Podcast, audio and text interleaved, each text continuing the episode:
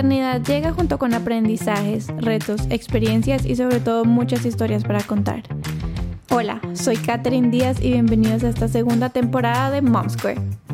Aquí escucharán muchas mamás y papás que decidieron abrir su corazón y su vida para contarnos su historia. Somos una comunidad creada para acompañarnos, apoyarnos, acogernos y lo más importante, ayudarnos. Espero que disfruten de cada una de estas historias como yo lo hago y recuerden que aquí siempre podrán venir a contar sus experiencias.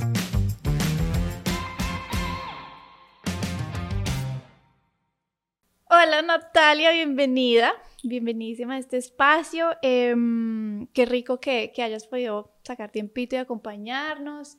Em, para mí es un honor que hayas aparecido porque además apareciste de una forma muy particular con una amiga que teníamos en común y escuchaste el podcast. Entonces, eh, pues es un honor tenerte aquí. Qué rico que estés acá contando tu historia, que es lo más como personal y divertido que tenemos. Em, y bueno, nada, quiero que le cuentes a los que nos escuchan eh, de ti, cuéntanos qué haces, un poquito de ti, de tu vida y lo que nos quieras compartir. Bueno, Kate, primero gracias, gracias, me siento muy entusiasmada por ser parte también de este proyecto y por contar mi historia que de cierta manera creo que puede también empoderar a otras mujeres y también es, eh, pues es muy divertido contarlas, una historia divertida y, y, hace parte también de la historia de otras personas que estamos involucradas.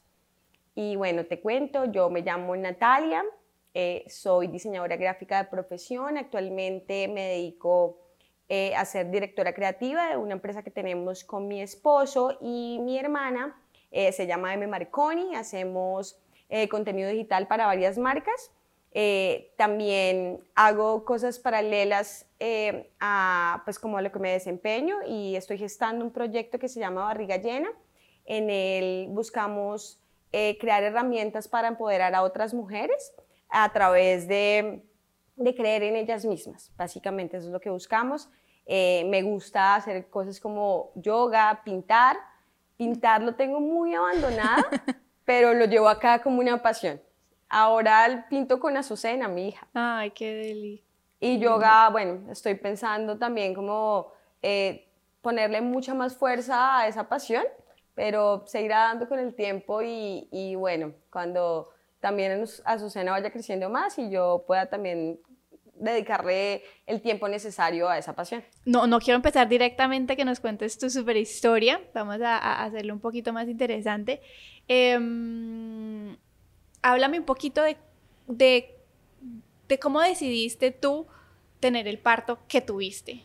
Tú quedaste embarazada y dijiste, yo lo voy a hacer así, o dijiste, pucha, ¿será que sí? O tenías más opciones. Cuéntame un poquito cómo empieza desde el embarazo. Bueno, pues eh, empieza... Eh, mi parto, o sea, mi nacimiento, el parto de mi madre cuando me tuvo a mí, eh, no, no cuenta como violencia obstétrica, pero mi mamá sintió que no, tuvo, no tuvieron en cuenta su opinión. Eh, durante su parto, eh, hubo, estudiantes que estaban haciendo como, no sé cómo se llama esto, como rotación de, de ginecología. Y mm, y entraron sin permiso alguno, o sea, no le pidieron a mi mamá como, oye, podemos estar, vamos a observar, sino el profesor, o sea, el, el médico, como... Los dejó entrar. E, ellos van a estar. Entonces mi mamá dice que ella pues sintió como demasiados nervios y eso fue lo que cuando yo ya estaba en expulsivo me subí un poquito y el parto fue, no fue tan complicado, pero el, la sacada de la placenta así, el alumbramiento. Y le quedó un pedazo a mi mamá por dentro de su vientre y tuvo una hemorragia súper fuerte. ella dice que vio el túnel, estuvo, o sea, para ella fue como un momento de cercanía con la muerte. Y mm, la, digamos que el contacto directo, directo conmigo fue un poquito tardío, entonces no sé si, o sea, como eso quedó en mi mente y por eso quise tener un parto distinto, porque para mí nunca fue una opción tener un parto tradicional.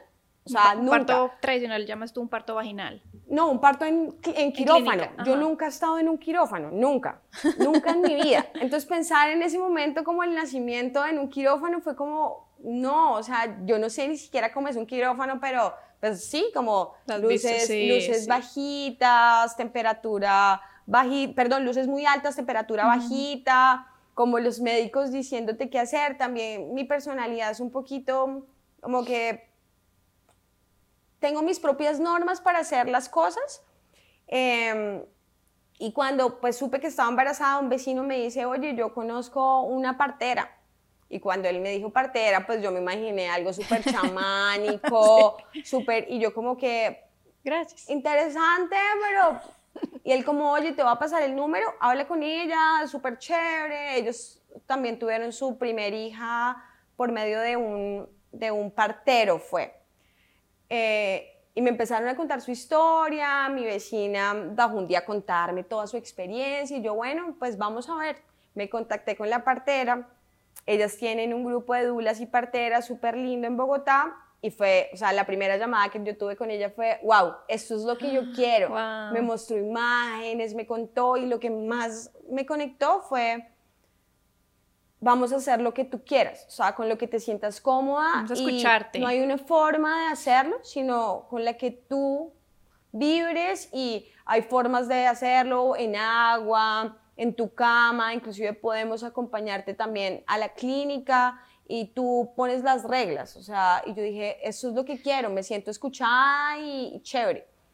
Mm, empecé con ellas un proceso, un proceso igual eh, complejo porque estábamos en pandemia.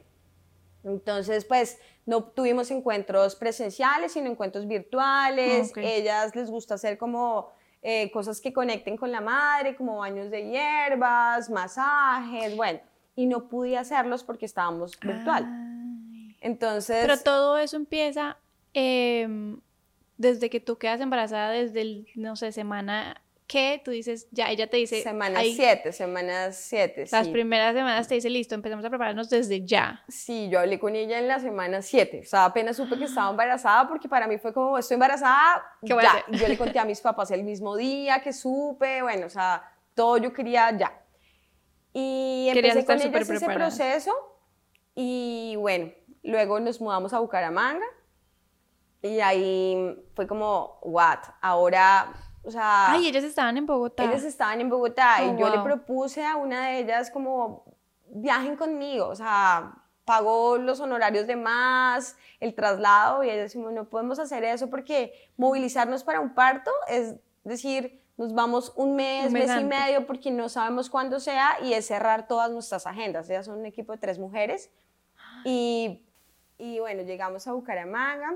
Antes de eso quisiera contarte cómo fue el inicio de mi embarazo. Cuéntame, claro. Eh, cuando supe que estaba embarazada, bueno, fue súper inesperado, yo estaba planificando con pastillas y, y no me llegaba el periodo, y yo, bueno, ¿qué está pasando? Algo está raro. Y estaba un poquito, o sea, me sentí nerviosa, ¿será que estoy enferma? ¿Será que tengo que ir al médico? ¿Qué pasará? A mí me llega los primeros días del mes, ya no me llegó durante todo el mes, seguía el otro mes y ya o sea, estábamos como a cuatro y me llegaba como el seis. Y yo dije, bueno, o sea, si no me llega, son ya, mucho tiempo de retraso, o sea. Y estaba teniendo una conversación bastante fuerte con mi esposo, una discusión, y en medio de la discusión le grito así como, creo que estoy embarazada. Este hombre sale corriendo en medio de pandemia, nosotros vivíamos en el centro de la ciudad, o sea, centro de la ciudad de Bogotá en pandemia, o sea, cero abierto. Le tocó irse a un barrio cerca a comprar pruebas de embarazo. Llegó con cuatro pruebas de embarazo. Nos hicimos la primera y salió súper positiva.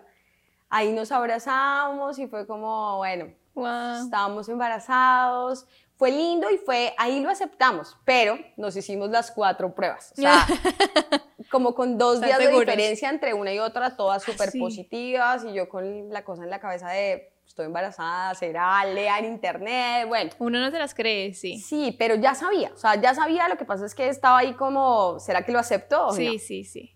Eh, y ahí empezó el embarazo y como, bueno, estamos embarazados, esto cambia todo, eh, lindísimo. ¿Y qué decía, qué decía tu esposo cuando tú dijiste, bueno, yo definitivamente no lo voy a tener a lo convencional, porque al final como que uno de mujer siempre es el que impone, por decirlo así, porque al final es el cuerpo de uno, es el parto de uno, o sea, uno es el que está pasando por todo eso, entonces uno decide, o sea, si al esposo no le gusta, yo creo que la mayoría, si no es el 100%, es como lo que tú digas que decía él. Así fue, fue como, o sea, quiero estar súper involucrado, pero lo que decidas está bien porque pues sí, es tu cuerpo, o sea, sí. Es tu cuerpo. Desde el principio sentí como mucha disposición de él y apertura, o sea, para no solo, bueno, está bien, sino quiero acompañarlo y quiero ser parte también del proceso. Y él no, es, no te decía como, pero ¿y si pasa algo? Me da miedo, o sea, como preocupado por ti, porque al final como que ellos también se preocupan mucho por por, por el, uno está preocupado mucho por el bebé y ellos están preocupados por uno, ¿no? Como, y cómo te vas a sentir, y si, pasa, si te pasa algo, y si vas a estar así. Sabes que nosotros nunca durante todo el proceso tuvimos miedo ni, ni como algo puede salir mal, sino vamos a hacer todo lo posible porque salga de la mejor manera. Hubo un punto en el que tuvimos que soltar las expectativas y bueno, si en algún momento tenemos que irnos a la clínica, todo va a estar bien y vamos a estar en calma, eh, pero sí, como para adelante, no hay, no hay un aspecto negativo que pueda suceder acá, como que no lo pensamos y eso que los comentarios llueven, o sea, los malos comentarios. Ahí iba yo, y tus papás y las demás personas que te Ah, bueno, entonces al principio del embarazo todo súper lindo, eh, todo, todo bien. Cuando yo ya llegué acá fue como, bueno, quiero hacerlos partícipes también a ustedes porque pues van a estar en la misma ciudad, es posible que estén en el parto.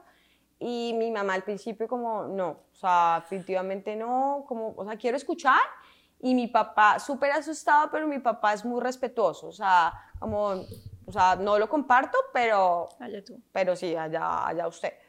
Mi hermana así como, bueno, también como muy a la expectativa de no entiendo cómo va a pasar, pero bueno, como que dejamos lo que fluya.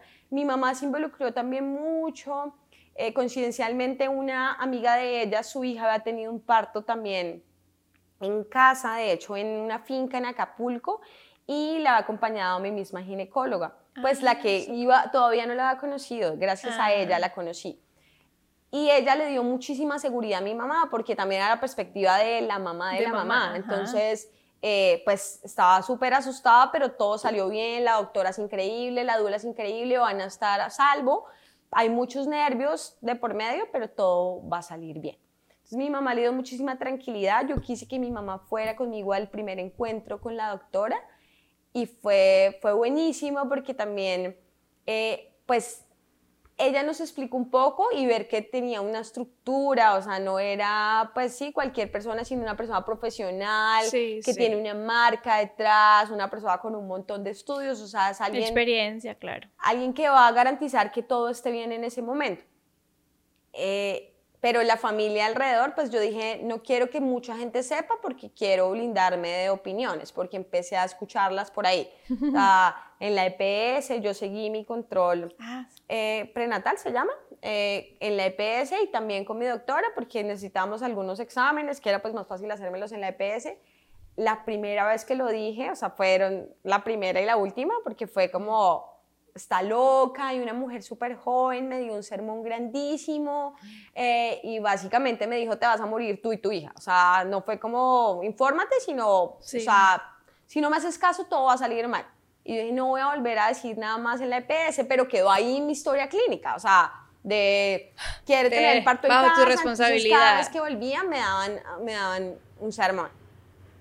Yo decidí también eh, no o sea, en las últimas etapas del embarazo no ir a los tactos y demás, entonces me llamaban así como, ¿tienes un tacto? Bla? Entonces no, no, porque no lo va a tomar, el parto lo va a tener de manera independiente, entonces otra vez así la vaina de, sí, y, y comentarios muy respetuosos, o sea, yo entiendo que la gente se preocupe porque en un parto todo puede salir mal, porque hay muchos riesgos, pero no, no había respeto, o sea, sí, como eres una irresponsable, una loca, me estaba preparando, estábamos preparándonos como familia, o sea, mi esposo, yo, mis papás, porque también hicimos una reunión para asignar roles, entonces cada uno tenía un rol en el parto.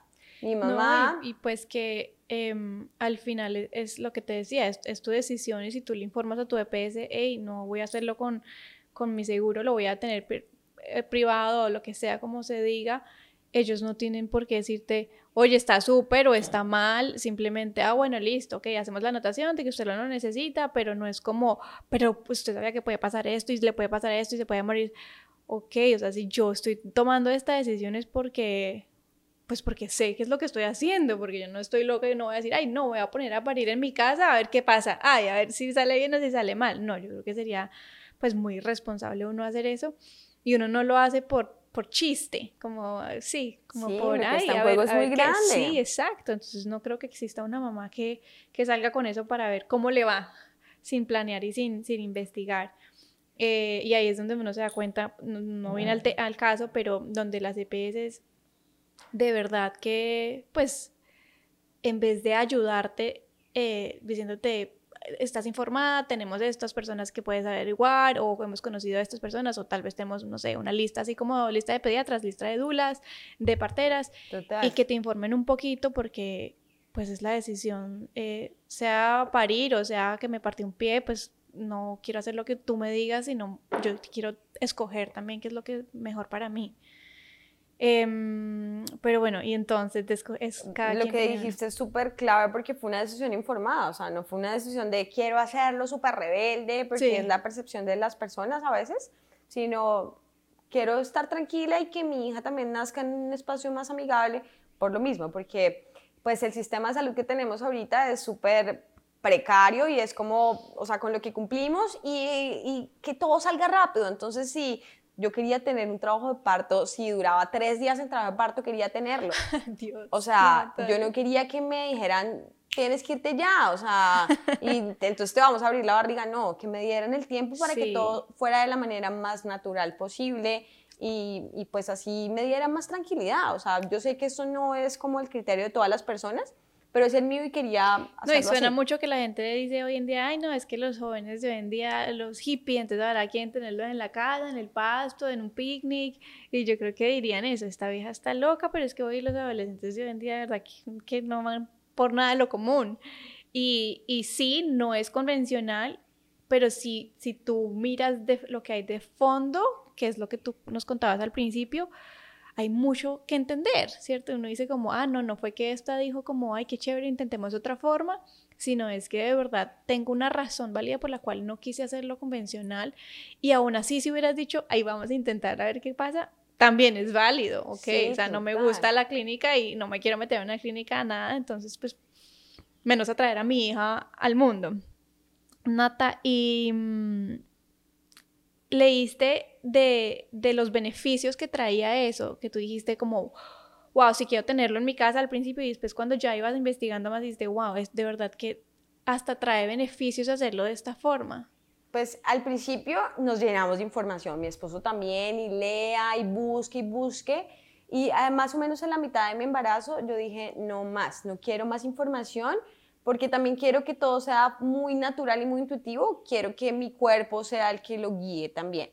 Porque, y no quería también como llenar esa bolsa de expectativas de más y más cosas, porque cuando te pones a leer, entonces que la hora, bueno, primero que el parto, entonces no haya medicamentos, que la hora dorada, que es piel con piel, bebé con piel con piel durante una hora, que tome leche las primeras, los primeros momentos. De hecho, hice cuatro cursos de lactancia y no me vas a creer y de pronto hiero susceptibilidades ahí porque una prima también decidió darme un curso de lactancia y en un punto dije, yo no quiero saber nada sobre lactancia, o sea, quiero hacer esto y porque quiero ver qué pasa, o sea, la lactancia era algo que me daba un poquito de temor, más inclusive que el parto, porque conocía casos cercanos de no pude, o sea, y yo no quería que fuera algo que me frustrara, sino que pues se diera y si no se daba, pues buscar otras herramientas. Entonces dije, no quiero escuchar más y quiero que sea mi cuerpo quien vaya sí. abriendo el camino y a Susana también, o sea, como darle a ella también la posibilidad de ser partícipe y bueno, si no, buscaremos juntos también otra forma.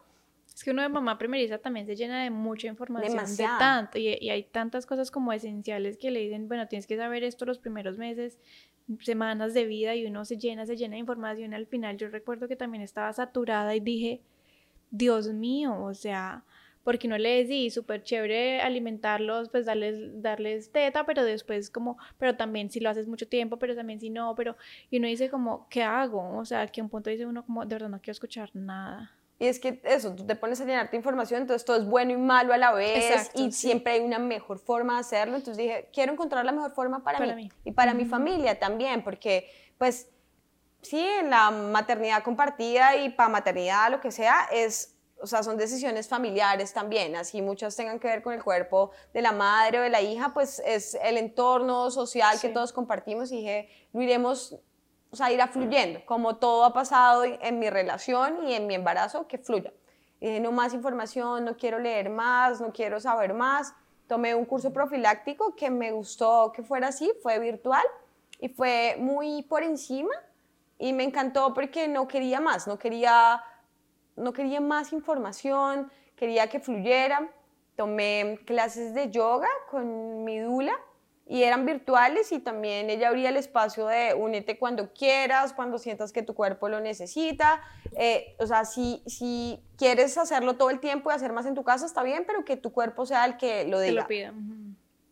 Ahí tengo que reconocer que sí generé como, pues no una obsesión, pero fui muy de, tengo que salir a caminar todos los días, eh, tengo que hacer yoga muy juiciosa, los ejercicios, yo o sea, como de, no sé, el mes 6 al final, todo el tiempo en la pelota, o sea, todas, todo el tiempo que estaba no haciendo nada en televisión, lo que fuera, en la pelota, haciendo ejercicios.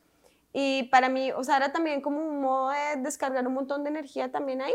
O sea, fue lindo y también conectarme con mi bebé muchísimo. Cuando hacía yoga la sentía, la sentía yo también siendo partícipe ya sentías que le gustaba, como que ella disfrutaba, entonces tú decías como, wow, muchísimo. lo sigo haciendo, Al final, pues al final fue muy difícil, al final hacer ejercicio de verdad. No, es tenaz. Tenaz, y yo hasta el final, o sea, el, mi parto fue un lunes y el sábado yo salí a caminar, o sea, en un vestido gigante y crocs porque ya no me entraba nada de ropa y ya no quería tener ropa encima, o sea, tampoco. Sí, y así con unos crocs y así subo unas escaleras y yo así como voy por mi parto, por mi parto así y, y, ya, ahí dije, bueno, ya, o sea, ya no puedo, ya hasta acá llegó el ejercicio, eh, pero sí tenía como meta, o sea, como agotar todas mis fuerzas hasta poder lograr. Como te dije, soltamos expectativas también y fue como, bueno, ¿qué me hace querer sí o sí el parto en casa?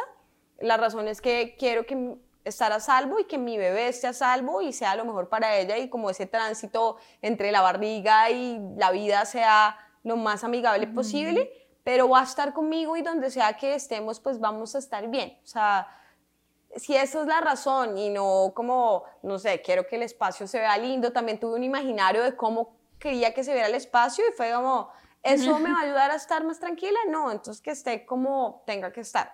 Okay. ¿Y mm. cómo llegas entonces? Bueno, conoces a tu dula, dula partera, ¿cómo le llamas? Dula, a tu dula.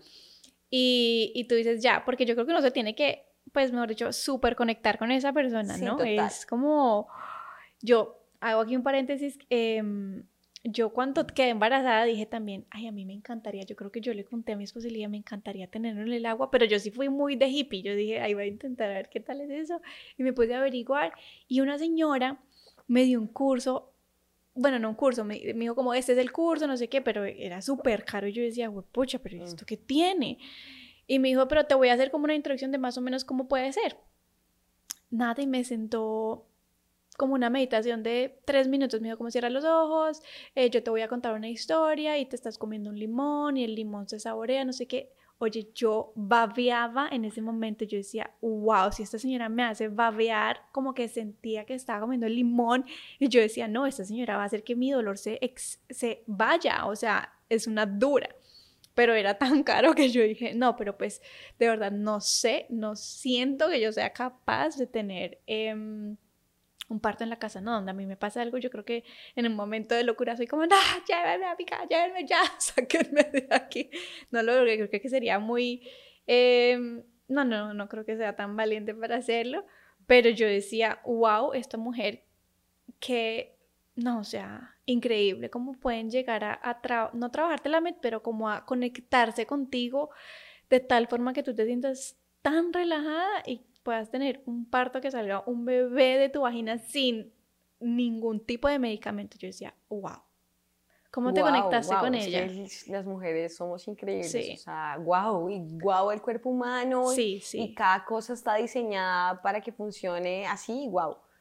Em, bueno, entonces conocí a mi Dula por WhatsApp, hablamos y me dijo, yo quiero que me conozcas y veas si vibras conmigo. Sí. Este es el número de la doctora con la que yo trabajo, también quiero que la conozcas, a ver qué pasa. Entonces fuimos con mi mamá, la doctora es una mujer increíble y que te enamora con solo verla porque es súper dulce, súper amorosa. No solo me explicó cómo podía pasar, sino también abrió ese espacio de lo más importante es que estés bien, estés tranquila, tu bebé esté bien y le dio mucha tranquilidad a mi mamá y a mí también y dije, con ella es, o sea, definitivamente quiero con ella, o sea, una mujer encantadora y luego conocí a la Dula, con la Dula también conecté un montón y fue, bueno, acá empezamos un nuevo camino y me dio mucha tranquilidad por lo que te decía antes, como que ya decía, quiero tener mi bebé en casa, o sea, mi imaginario era también en agua, yo me imaginaba parir en agua en mi casa y dije, bueno, estas mujeres me van a acompañar y va pues va, va a ser como, como tal cual lo quiero. Tuvimos un acompañamiento súper lindo con las dos, yoga con mi dula, eh, con la ginecóloga también como el monitoreo, me daba muchísima tranquilidad porque bueno, el, bebé, está sano, eh, todo está súper bien, los exámenes en sintonía, porque claramente sí tenía que tener un embarazo fuera de riesgo y súper saludable para poder pues sí, como tener un parto en casa, si no, sí sería una irresponsabilidad, o sea, pues que me O sea, ellos sí siempre te dicen como que tu parto está bien o te van a asesorar como, mira, en este momento lo mejor es que vayas a una clínica. Sí, total, o sea, y digamos, tenía que hacer monitoreo constante de mi azúcar, em, y de, de, de, más cosas, digamos, de azúcar tuve varios exámenes porque hubo un momento en el que estaba cerca al límite y pues no, porque pueden, pues puede ser muy grave cualquier cosa, entonces todo tenía que estar bajo orden, entonces fui muy juiciosa haciéndome los exámenes y también cuidándome, o sea, comiendo súper bien, em, sí, como, como no cabía bajo ningún riesgo. Em, y bueno, entonces sí, todo, todo iba súper bien para que surgiera el parto.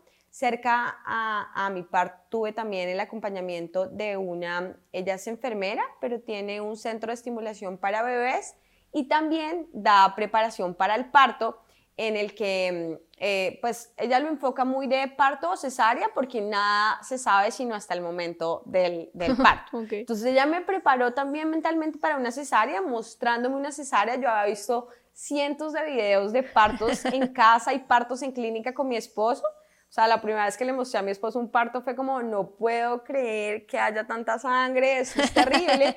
y al final ya también estaba como, ah, bueno, eso es lo que hay. Y eso es lo que tal vez veré. Y, y pero ver una cesárea es fuertísimo. O sea, una cesárea es, uff, inclusive para los profesionales, porque pues está sacando un ser vivo de, de otro. O sea, entonces hay que cuidar a los dos, es fuerte. Y ahí dije, bueno, pues sí, lo que sea que vaya a ser, chévere. Ella me dio ejercicios súper prácticos y como no tan, o sea, todo mi, mi, mi embarazo fue como eh, a sentir lo que hay dentro de mí y que el cuerpo, ahí fue más como a lo que dice la ciencia y esto pasa, esto, esto y esto, eh, cómo debes pujar, literal así, o sea, las piernas deben estar de esta manera o de esta otra porque el bebé siendo, o sea, más allá como, como más lógico. Más técnico. Y fue, conectó conmigo, o sea, de, ya entiendo. Y no solo tiene que fluir, sino también hay unas formas en las que puede funcionar mejor. Em, su promesa de valor era tener un trabajo de parto súper rápido y sin dolor. Y 20 de 10, no sin dolor, porque lastimosamente o sea, yo fui súper ilusa y yo dije, voy a ser de esas mamás que no les duele. No sé por qué lo tenía en la mente y cuando empecé trabajo de parto, al principio los dolores son muy suaves y yo dije, ah, esto es, uff, no, dolor es demasiado intenso.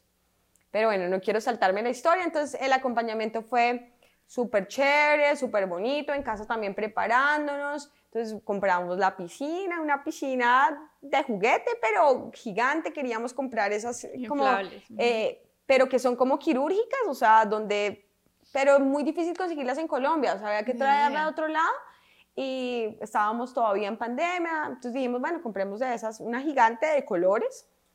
y todas las cosas para llenarla, también como aterrizando qué quería yo que pasara ese día, yo quería oscuridad, quería luces, quería flores, entonces como alistando también esas cosas que queríamos que pasaran el parto.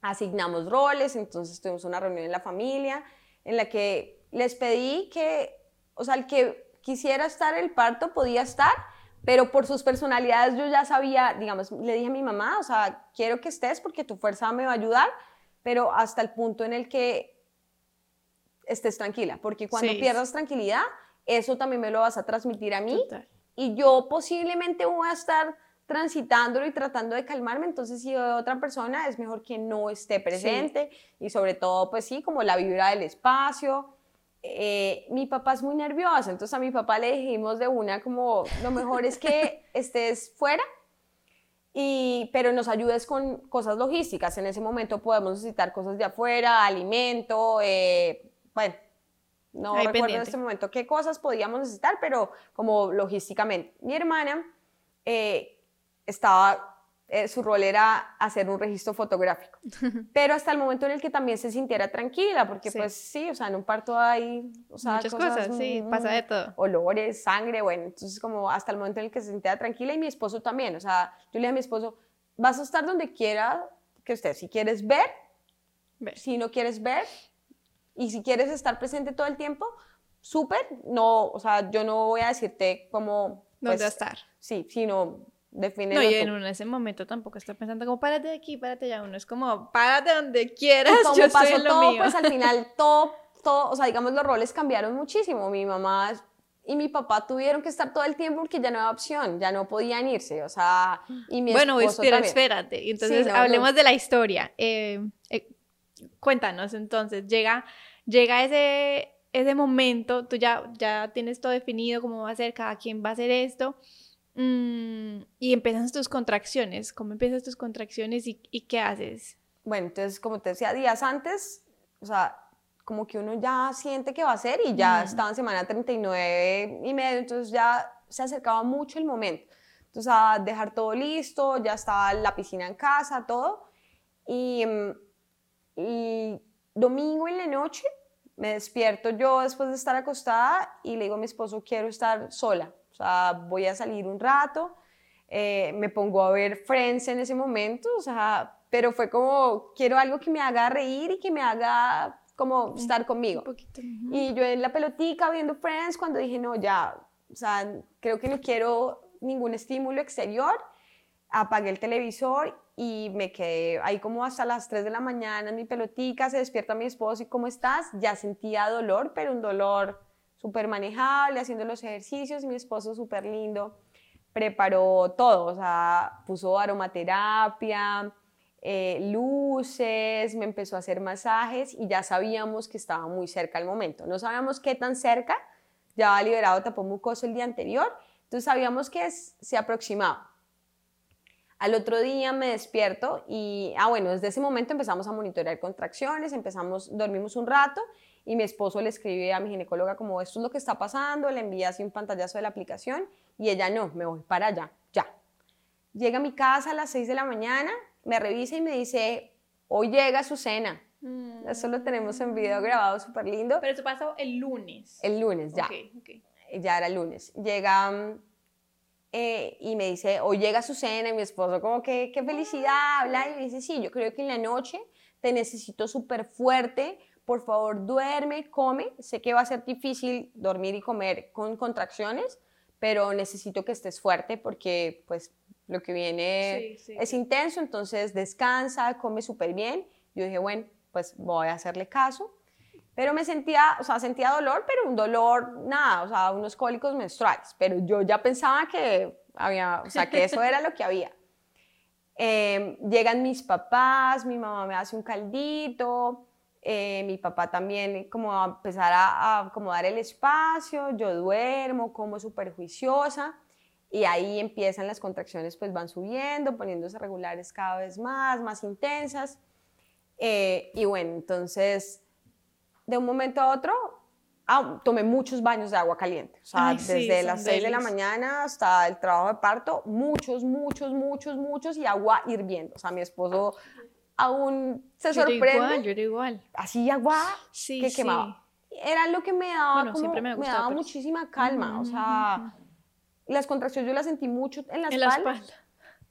Y calma, en ese momento trataba de hacer las posturas en las que se supone que el dolor era más tranquilo, pero en ese momento uno, o sea, Y todo se le olvida.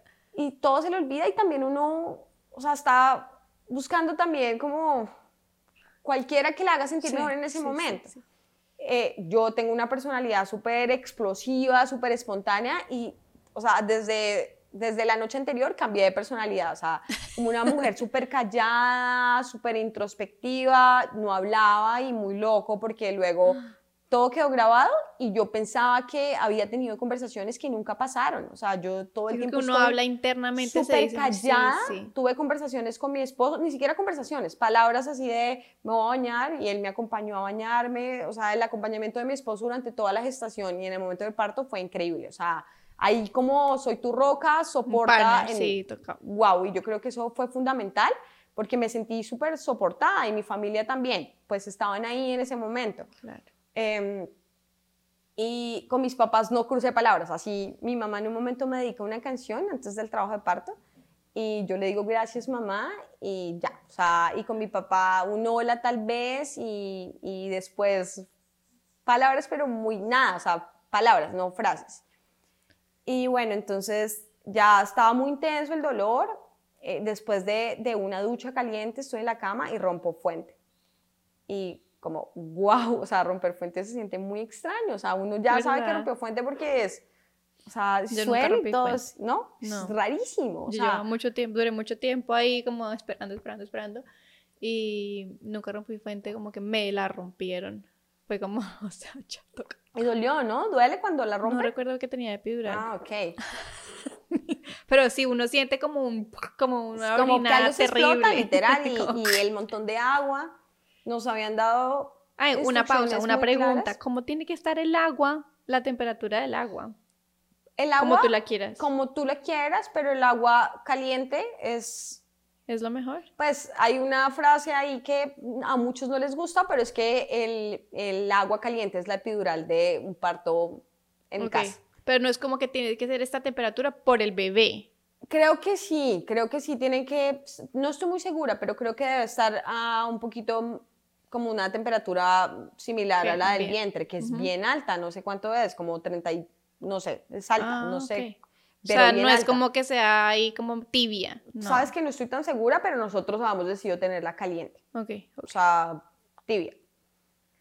No hemos llenado la, la, la... O sea, tú rompes fuente y no, la latina no está llena. No, nada, o sea... No. Y nos han dicho, después de que rompas fuente, el Métete. tiempo empieza a contar porque pues son, o sea, es una ruptura de membranas, hay, puede haber contaminación, o sea, Claro. estás en Ah, sí, casa sí, y sí, no, claro. el ambiente no está esterilizado. Ujú, Por ujú. más de que tuviéramos esterilizada la, la bañera, además, no, pues no, es un Claro. ambiente en el que pues hay cosas que no, no están tan bien en una membrana abierta. Entonces, ¿Y ahí- nunca quisiste como meterte desde el principio de las contracciones en tu tina, como estar ahí como calientita todo el tiempo? no, No no.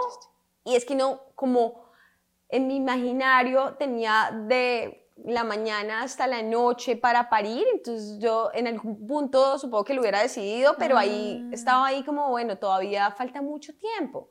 Ahí empezó el dolor intenso y fue como, esto es tenaz. Yo muy juiciosa haciendo mis cantos carnáticos, que es un canto que se supone que cuando eh, haces se abren también como abajo todo, entonces haciendo Que todo eso mis- te lo enseñó la dula. todo me lo enseñó la dula. Eh, y, y bueno, ahí como tratando de llevar el dolor, me pareció, o sea, las contracciones son hermosísimas porque te dan descanso también. Es como acá voy con toda, pero luego te doy un Sí. espacio para que respires. Y, y por más de que suene loquísimo, ese minuto en el que uno puede descansar, de verdad descansa. O sea, puedes tomar fuerza para Sí. recibir la otra. No, menos mal, existe Y eso. navegar el dolor para mí fue hermosísimo. Siempre he visto el dolor de una manera muy, eh, o sea, como cercana y que el dolor es bello porque cuando hay dolor hay crecimiento. En la mayoría de crecimientos hay dolor y se expanden las cosas, entonces obviamente tiene que doler y poderlo transitar y también como no dominar porque nunca dejé de sentir el dolor, pero poder estar con él y estar Presente. Sí, presente y, y, eso es lo que hay. Cada contracción me acerca más a ver a mi hija y a, que, y a dilatarme y que pase. Era hermosísimo, o sea, realmente, o sea, lo sufrí y lo disfruté a la vez. O sea, era esto duele mucho, pero wow, estoy pariendo. Aunque ahí, bueno, ahí no sabía qué iba a pasar, ahí estaba solo sintiendo contracciones. ¿No tenías ninguna clase de medicamento? ¿No tomaste nada? ¿Un nada, Dolex? Nada.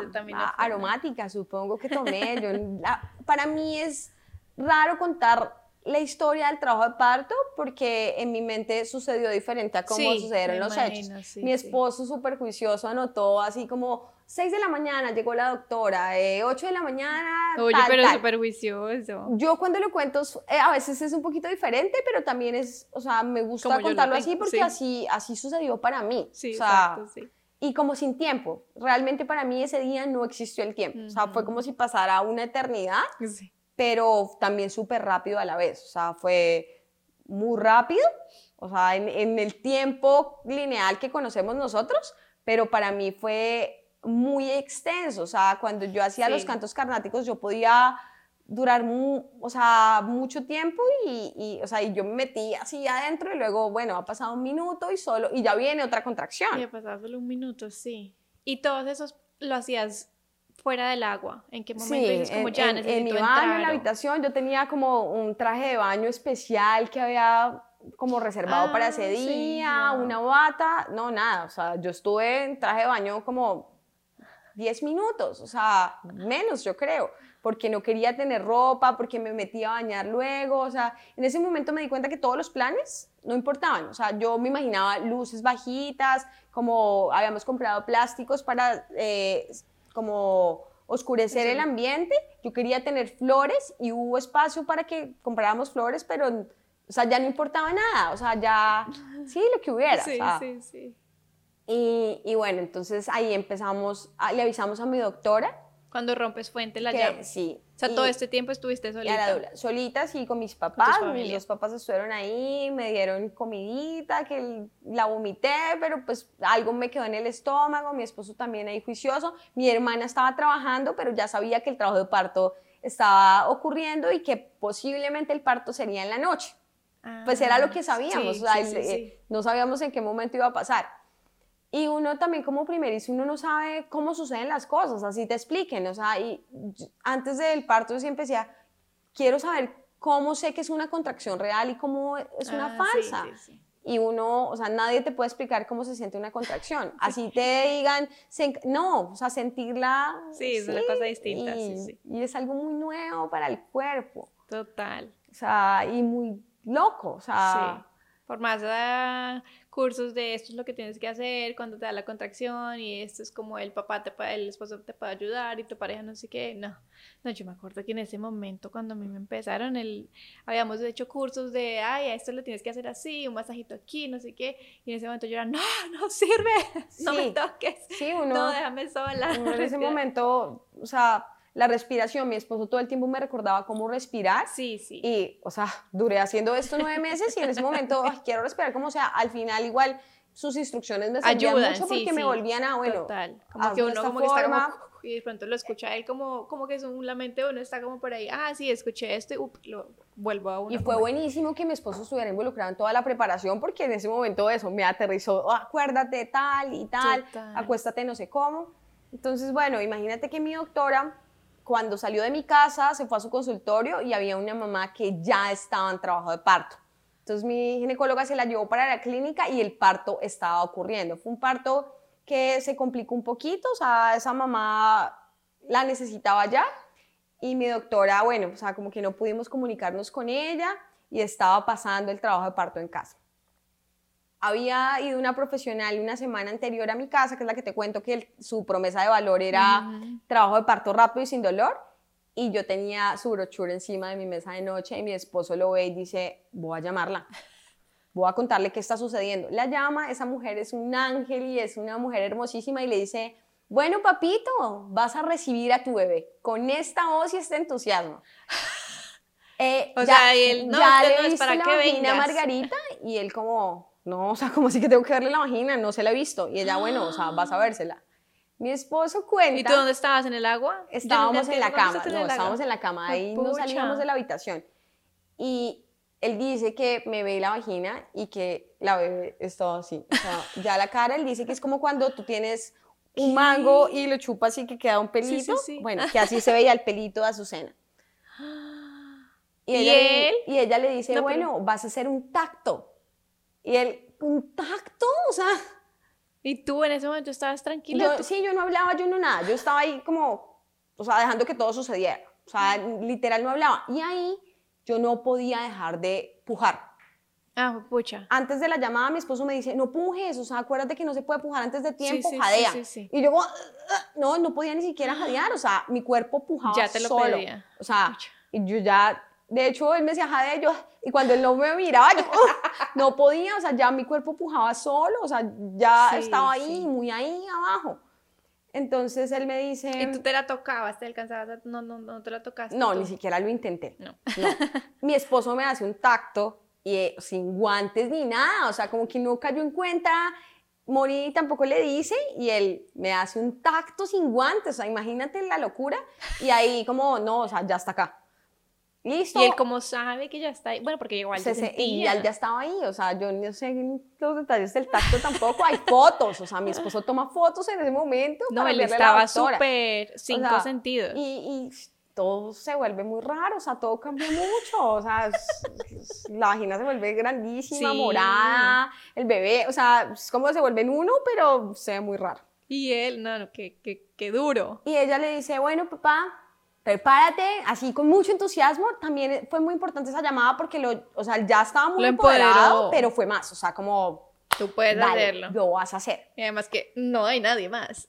No hay nadie más. Mis papás estaban ahí. Mi papá que no iba a estar en el parto fue como, ya mi hijito ya no se puede ir porque ahora lo necesitamos acá porque no sabemos qué está pasando. No, tu papá se paniquea. Sí, estaba muy nervioso. Ahora sí, sí, no hay doctor aquí. Mi perro también estaba ahí. Bueno, eh, que se supone que también se le iban a llevar, no sabíamos cómo iba a pasar porque no queríamos que fuera tampoco como para él, como bueno, me voy, ahora llego y hay un bebé. Ay, sí, uno y piensa él mucho en O sea, él fue el hijo número uno, entonces queríamos que fuera especial también para él, que no se sintiera desplazado. Y además que ellos también se conectan un montón con uno embarazada, un montón, entonces... con la barriga, o sea, él sabía que ahí había sí, algo, sí. no sé si un bebé, pero sabía que había una energía y le daba muchos besos y cambió mucho su personalidad mm. durante el embarazo. O sea, es muy protector y cercano, pero de una manera diferente. Entonces, bueno, entonces eh, Moni dice, bueno, ¿dónde lo quieres hacer, Margarita? Y yo, no, pues en la piscina. En la piscina estaba, la acabábamos de empezar a llenar. Ahí eran como las 12 del día, tal vez. No, no me recuerdo muy bien la hora. ¿11 de la mañana? No, Azucena hacia las 2 de la tarde, mentiras, como una y algo. Y... Mm, ¿Quién llena la piscina? ¿Tu esposo? Llena, mis papás, mis papás ponen una mm. manguera y la estamos llenando y bueno, yo llego ahí y me dice, ¿cómo quieres hacerlo? Y yo, pues, no sé, ella me dice, yo te recomiendo que lo pongas, que en cuatro, te quedes en cuatro, va a ser mejor, va a descender mejor y ya está ahí. Entonces, bueno, eh, en pongo cuatro en el agua, colgamos con Moni eh, y yo empiezo a pujar. Entonces, primer pujo. Sola, o sea, no. Mi esposo me da instrucciones. mi esposo me da instrucciones, así como. Muy chistoso, porque en el video parece, o sea, lo Oye, pero y nadie le dice, o sea, tu Dula nunca le dijo a él, como, mira, en caso de que yo no llegue a estar, en caso de que algo pase, esto es lo que tú debes hacer como papá. Más o menos, sí, más o menos. O sea, sobre todo por si queríamos igual llevar el trabajo de parto en casa, si había que llegar a un hospital por X de razón, pues hasta qué punto también era pertinente actuar o quedarnos en casa o lo que fuera, estábamos preparados para, pero no para que mi esposo fuera quien la recibiera, sino qué cosas podía hacer para pronto entregarme a un profesional, ¿sí? Entonces eso sí fue muy nuevo de tú eres quien tiene que coger el barco ahora porque no, no hay piloto ni, bueno, tú eres quien tiene que seguir llevando este barco. Y, pero todo se dio tan bien que nunca fue como, ah, no, no lo quiero hacer, sino, ya, o sea, no hay de otra, o sea, es tu supervivencia. O sea, a mi esposo en ese momento se le activó una cosa, tú sabes que los hombres, no quiero que suene sexista mi comentario, pero los hombres hacen una cosa bien al tiempo, nosotras podemos hacer muchas. En ese momento mi esposo se volvió, o sea, increíble, o sea, tuvo tiempo de darle instrucciones a mis papás. No, el man se puso la 10. Tomar fotos, porque tomaba fotos, pendiente del perro, o sea, pero una cosa loquísima. Y él dice que fue supervivencia. O sea, en ese Yo creo, sí. No había de otra. No, y que mira que muchas veces cuando tú dejas solo a, tu bebé con el papá, uno, uno de mamá dice como, pucha, no va a poder, no sé qué, pero ellos, si están solos, mira, se les activa el chip mamá y la logran y la sacan adelante. porque no tienen de otra también y porque están preparados para hacerlo. Lo que pasa es que muchas veces no confían en ellos. No les damos la oportunidad a ellos. Sí, y el sistema, ¿sabes que Eso es algo que siempre dice mi esposo y es que el sistema no está diseñado para que los hombres estén involucrados en la maternidad, sino sea la mujer maternando y el papá mirando y apoyando otro rol. Pero que la paternidad, el sistema no lo permite, sobre todo en países como Colombia en el que eh, la licencia de paternidad, es que ya no recuerdo cuánto es, pero creo que son tres días. O sea, sí, algo así. Una cosa loquísima. o sea, que es como, por ahí, es como no te necesita mucho tiempo, así que tranqui. O tres semanas, no sé cuánto es, pero es demasiado poco sí. y muy poquito.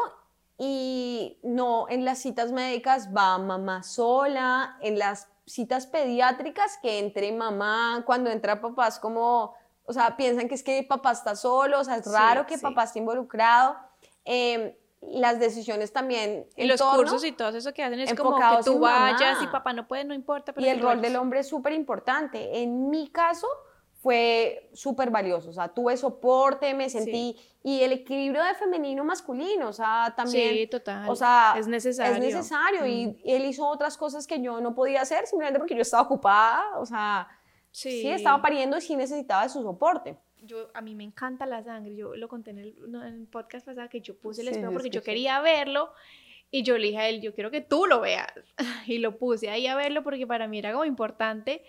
Además éramos solo los dos, lo tuvimos en Europa y en Europa no es como en Colombia que llega el médico, el, quirófano, el, el, ginecólogo, la enfermera, los dos, los que tú decías de tu mamá, los que estudiantes que están ahí que pues decidieron pasar. Yo decía que es ese poco de gente, un montón que de yo solamente estaba estábamos nosotros dos y una enfermera, ya, eso fue todo, o sea, mi parte era, por decirlo así, que para mí él fue un apoyo increíble, que no sé ni cómo porque odió todo ese momento, pero él estuvo ahí, roca, ¿sabes? Que eso es muy importante para muchas mujeres, ayuda un montón. Y por eso existen también las dulas, porque hay familias que, bueno, hay familias de mamá, bebé, y está la dula para dar ese soporte, o cuando papá también no puede por X y razón. O sea, la labor de una dula también es o dar soporte a las dos, a los dos, a papá y mamá. Tengo una amiga muy cercana a dula y ella me cuenta que no le gusta intervenir mucho, sino de pronto darle fuerza a papá y cuando papá se decide ser roca y demás, el trabajo de parto fluye muchísimo. Bueno, sigamos, retomemos la historia. Y entonces, em, no sé en qué quedamos. Entonces ya, está, estoy ah, en el primer pujo, estoy en el primer pujo y el primer pujo fue raro porque como que no me acordaba cómo tenía que hacerlo. Y en el segundo pujo mi esposo me da así todas las instrucciones, un, dos, tres, muy chistoso porque se ve, o sea, aparece, o sea, el partero ahí, o sea, él está dando instrucciones como una persona que la tiene muy clara cómo nace un bebé. Experto, mejor dicho. Y ya, en el segundo pujo sale a su ¿Qué? O sea, muy loco. O sea, en el segundo pujo. Y mis papás ahí, eh, todo quedó grabado y súper lindo porque como actúan cada uno. Y ella cae, o sea, estás en cuatro y, ella... y es que antes de, de, ya cuando estoy ahí sentada en cuatro, mi mamá pone una canción y me dice, hija, esta canción es para ti.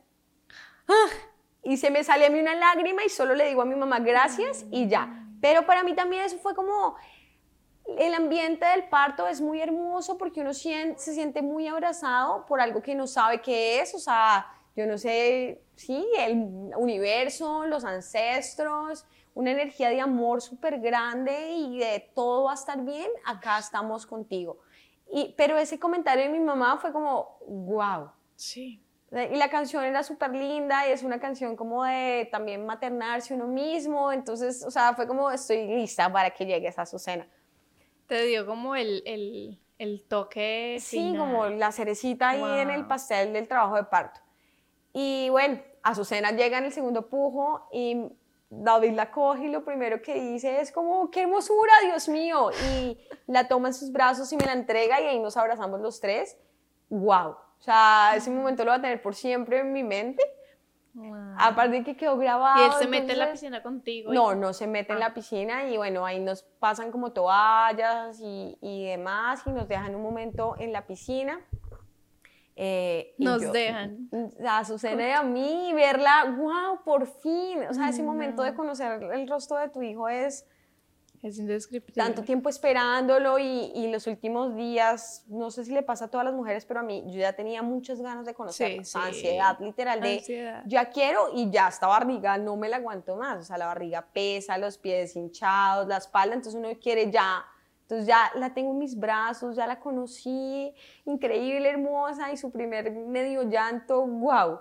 Entonces me la pego a mis brazos y nos dejan ahí un ratico en la piscina yo no recuerdo si ahí se pega a, la teta, ¿no? Creo que no, pero ahí la tengo y bueno, llega... ¿Y tú cómo te sientes? ¿Recuerdas cómo te sentías en ese momento? Increíble, o sea... ¿había algún dolor en, en alguna parte? no, el dolor desaparece cuando llega a su seno, o sea, el dolor muy intenso en el pujo, o sea, como acá y como de verdad, o sea, se siente que desciende y se siente muy raro, no tanto dolor, sino extraño, extraño muy extraño y, pero todo dolor y toda sensación desaparece cuando tengo a mi hija en los brazos. Ahí la veo, es como, y como mucha luz y mucha fuerza y no puedo creerlo, lo logré, la tengo acá y lo logramos. Y ver a mis papás, mi papá enfrente llorando sin parar, mi esposo le da un hueso a mi, a mi perrito y el perrito ahí también como, wow, hay un Oye, tu esposo lo Mi esposo increíble, no, increíble, o sea, el man en todo a la vez en todo, o sea, instrucciones a mis papás, el hueso del perro,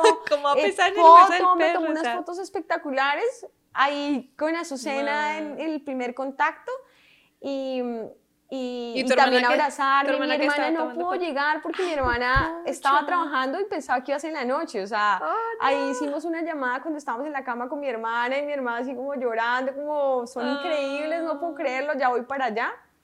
Y bueno, entonces llega la hora de la placenta. Teníamos miedo, ahí sí tuvimos miedo porque pues lo que le había pasado a mi mamá había sido con su placenta, sabíamos que era delicado. En ese momento teníamos la información que teníamos que sacarla en la hora próxima. Ahora sé que la placenta puede durar dentro de la mujer hasta 24 horas. Wow. Yo lo que sé es que tenía que salir, o lo que leí, es que lo que sé, eh, que tú tienes que salir del agua para sacarla. ¿O no? ¿O puede ser, tiene que ser dentro del agua? Pues, no sé. No importa. No, no sé. No, no, tal vez sí, no, no lo sé. Pero nos decían, tienes que sacarla durante la hora, o sea, solo tienes una hora, para sacar la placenta. Y ahora lo sé, o sea, sé que hay mujeres que han durado con la placenta mucho tiempo y ha salvado vidas de bebés porque han perdido el oxígeno y como están todavía conectados a la placenta, todavía eh, el bebé vuelve a tener oxígeno. Tú sabes que a veces los bebés pierden, o sea, el oxígeno después de que nacen, se ponen morados y demás. Eh, sé que la placenta, pues, lo ha salvado, pero, pues, o sea, nosotros igual sí... o sea, también queríamos que saliera. es otro, es otro parto. Entonces, bueno, otra vez recurrimos a nuestro angelito Mónica, y ella... Y me imagino David, hola, ya nació, ¿y ahora qué sigue? sí, ahora qué sigue. Y ella, bueno, tienen que sacar la placenta, le envió un video de YouTube, o sea, sigue las instrucciones, o sea, tutorial de cómo dar un alumbramiento. Y, y ya, pues ahí también en un pujo, eh, el video sugería jalarla, pero no, ellos no la jalaron, mi mamá y David, ¿Tu mamá? Mi mamá estuvo ahí. No recuerdo muy bien cómo sucedió, pero sé que los dos estuvieron involucrados. Mi papito estaba tal vez ahí presente, pero... No, tú estabas ahí. Pero sí, yo estaba con mi bebé, ahí Azucena sí tomó, tomó, tomó teta y lo hizo súper bien desde el principio. O sea, yo creo que mi lactancia fue exitosa gracias a ella. O sea, sabía cómo hacerlo, sabía cómo succionar desde el momento cero. Y, nos sugirieron también eh, que tome teta porque eso ayuda a que la oxitocina se libere mm. y la dilatación y demás y va a salir rápido la placenta. Yo estaba en otro mundo, entonces yo no sé si dolió o no, yo no sé qué pasó, o sea, salió. Y la placenta es una cosa increíble. Wow, es divina. Muy hermosa, o sea, es un órgano divino, el color es espectacular y sus ramificaciones, o sea, es como un árbol de vida. Es un árbol de vida, divino. Yo quería conservar la placenta, había sido un tema complicado, como, bueno, si iba a ser en casa, ¿qué la hacemos? Yo quisiera ah, sembrarla, pero ¿dónde la sembramos? Eh, inclusive pensé también en donarla porque decía, no quiero desecharla, o sea, pero digamos, en Bucaramanga no hay ningún hospital de quemados que la reciba como donación, entonces tocaba trasladarla a Bogotá para trasladar un órgano, es un complique, o sea, podíamos hacerlo, pero era mucho más complicada la logística, entonces dije, vamos a conservarla en casa. Pero la plantamos como a los seis días en una ah. matera en nuestra casa y plantamos un limón, un limón que ya es grande, o sea, no es un árbol porque es en casa, pero tenemos ahí plantado un árbol. Y fue muy lindo porque fue un ritual con la bebé, papá, mamá, perro. Eh, fue lindo, fue lindo y, muy lindo pensar pues también que, que está ahí, que la devolvimos un poquito a la tierra, pues es una tierra en casa, pero, pero los nutrientes de la placenta son increíbles y yo no podía creer lo que fuera tan bonita, o sea, y cuando la sacamos seis días después, igual estaba su mismo color, cero, o sea, wow, es que es un órgano increíble. O sea. Yo recuerdo que cuando, cuando nació Maya, así como al rato, cuando salió la placenta, sí, la, la doctora nos dijo como, miren, esta es la casita de ella, y ella la abre, y yo, él tiene una foto muy, muy increíble de esa placenta, y yo digo como, pucha, este, o sea, gracias a ese hijo órgano es que no, o sea, yo digo como, wow, esto. Wow. Y ahí es que yo me entero, yo le digo a él como, yo le digo a ella y yo me la puedo quedar. Pero pues hoy está en una clínica así como, ah, sí, mira, llévatela en una bolsa para tu casa, pues no. Y ella como, no, pues eso es un proceso, tienes que haber dicho, bla, bla, bla. Y yo como, wow, pero por ignorancia no tenía ni idea que yo podía pues hacer algo. Aunque sí sabía que, que uno podía quedarse con ella más que todo como para ayudar a las demás personas, como la quieres donar, pero la verdad nunca hice la tarea y, o sea, hubiera sido genial eh, haber hecho eso, porque es increíble. Bueno, y mm, yo te pregunto cosas, eh, claro, en mi ignorancia de no, saber cómo se, cómo, cómo, funciona un parto dentro del agua. Em, ah, bueno, no, no fue dentro del agua, nunca se alcanzó a llenar la bañera. ¿Qué? La, la piscina.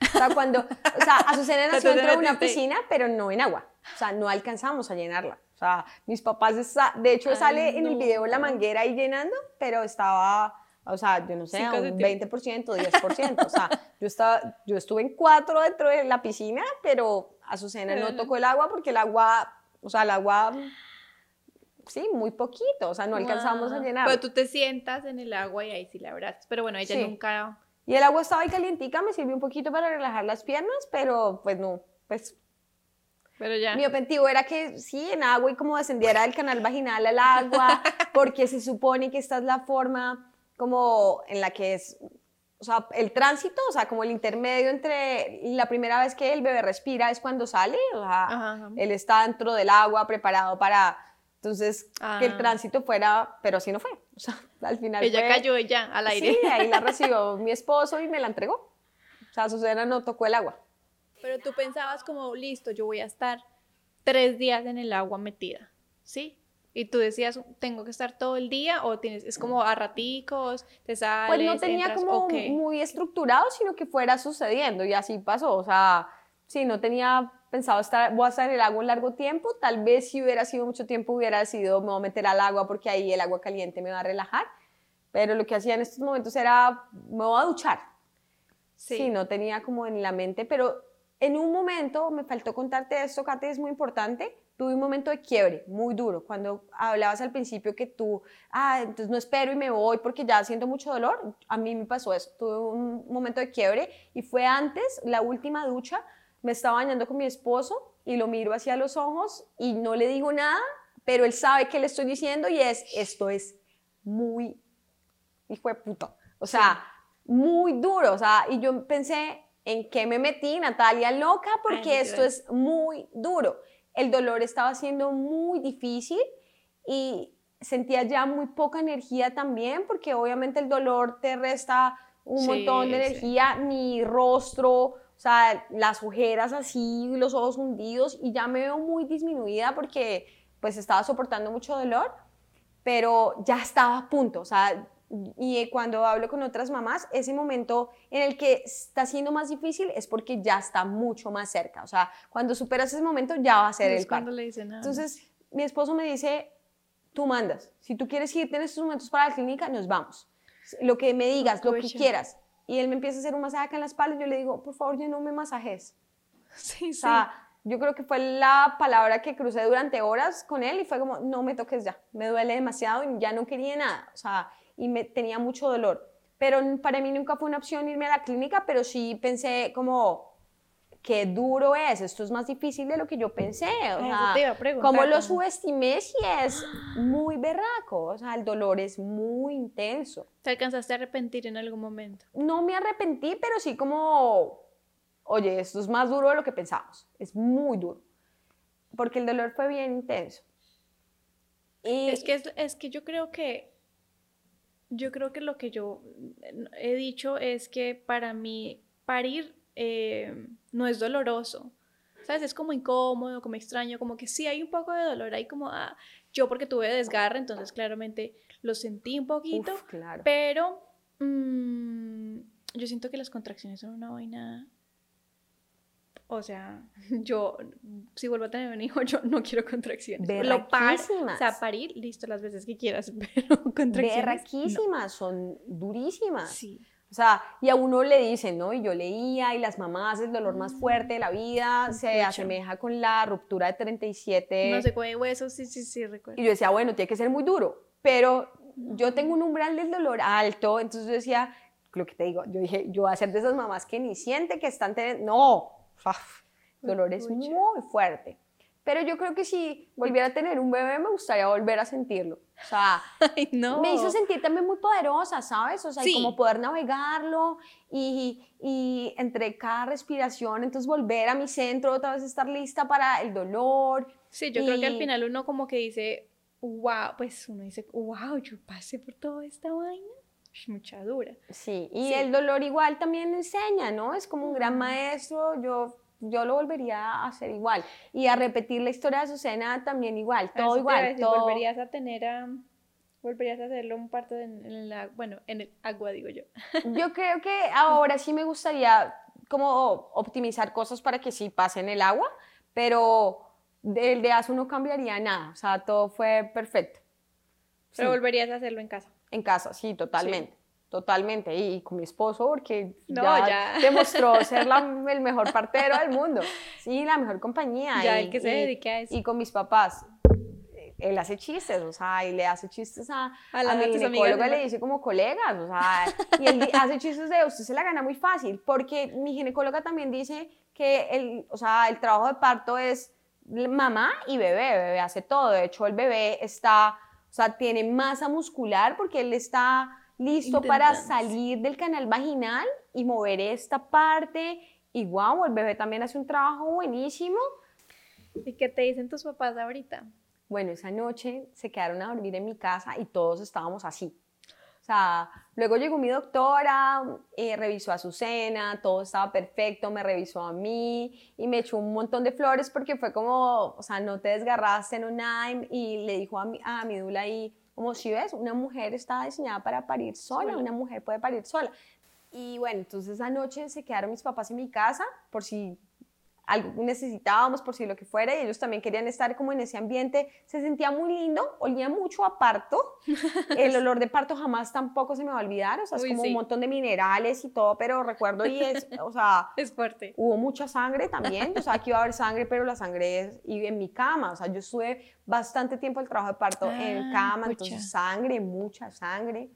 Y estábamos muy emocionados Luego, días siguientes hubo un poco de, o sea, como miedo tardío, no sé, como todo pudo salir mal, pero gracias a Dios todo salió bien, pero wow. pudo pasar esto y esto y esto. Y bueno, entonces... Y tus papás tranquilos con... Mis papás... O sea, ya muy como, wow, esto sí, como, wow, o sea, y David yo pues nos sentíamos superhéroes, ¿no? Sí. O sea, esa noche así como somos increíbles y Azucena también y, o sea, si hicimos esto, o sea, podemos hacer todo, todo. y imparables. Y todavía cuando cuento la historia y demás me siento wow, o sea, y no solo como mi caso personal, sino el cuerpo humano y la mujer, o sea, somos demasiado poderosos, nuestro cuerpo, pero nuestra mente es wow, o sea, si la mente, o sea, desde la mente podemos dominar el cuerpo y no al revés, y el cuerpo está hecho para que todo pase. Sí, yo creo que es ahí donde uno se da cuenta como de lo que uno de verdad puede llegar a ser.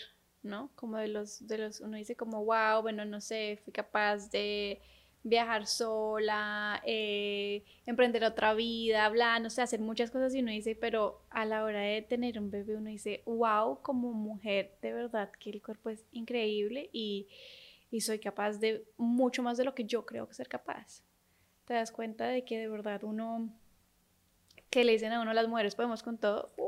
Uf, y las mamás sí, o sea, como que le dan a uno ahí un paquete con eso también. A veces creemos que podemos con más de lo que realmente nuestra mente y nuestro cuerpo puede, pero también es como esa fuerza, ¿no? De lo puedo hacer todo porque eh, por el amor, ¿no? El amor es la fuerza que lo mueve. Sí. Natalia, bueno, gracias por contarnos tu historia de empoderada, eh, de esas mujeres que se empoderan en cualquier situación y que esto lo lleva a uno a empoderarse de, tener un parto, de emprender una empresa, de, de todo y, y que uno debe recordar que si uno bueno, sin, sin desmeritar, claro, las mujeres que también lo tienen en una cesárea o en un parto vaginal, eh, al final, tengas donde lo tengas, la mujer, o sea, tiene que hacer mucho y poner mucho, así se lo saquen, y tú estás así tirada en una camilla, al final eh, ese ser vivo sale y tú tienes que hacerlo, echar todo para adelante para que el bebé siga funcionando y viviendo.